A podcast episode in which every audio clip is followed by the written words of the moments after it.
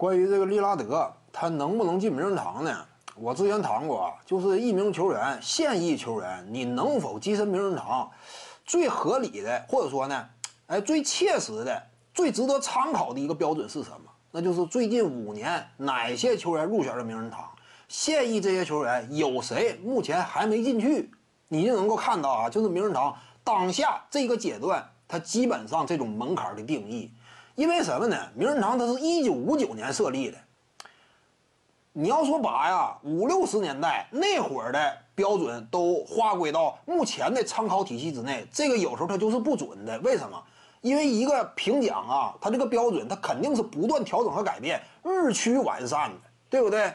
以往啊，哎，出现当时的一些情况，这玩意儿不奇怪，咱就只能看最近的，看看它到底是什么情况。随着篮球啊在世界范围之内。逐渐的遍布五湖四海，随着参与人数的逐渐增加，以及呢运动员成绩体系的日渐完善，它有了一个近期之内相对，呃通用的一种标准吧。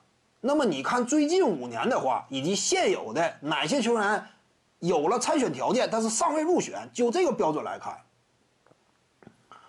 利拉德呀是不够的，就利拉德目前的荣誉构成都不够啊。他入选过一次第一阵容，但除此之外呢，顶尖荣誉几乎没有，对不对？MVP 得分王啊之类都没有嘛。团队这块干进个西决，挺露脸，对不对？但你得看跟谁比，跟保罗、卡特你都过硬，但问题是名人堂这个标准体系之下你就差点而且大学时期呢，他取得的成绩啊，也不像谁呢？格兰特希尔那么辉煌，格兰特希尔是背靠背蝉联了 NCAA 冠军。你要清楚，在 NCAA 这个体系之下呀，蝉联冠军挺难的，而且 NCAA 冠军呢，就在北美啊，这玩意儿也挺重要，挺被重视，因为也是群雄逐鹿嘛。这不像说美国队打世界大赛呀，大概率获奖嘛。NCAA 不太一样，所以 NBA 成就高度，利拉德有限。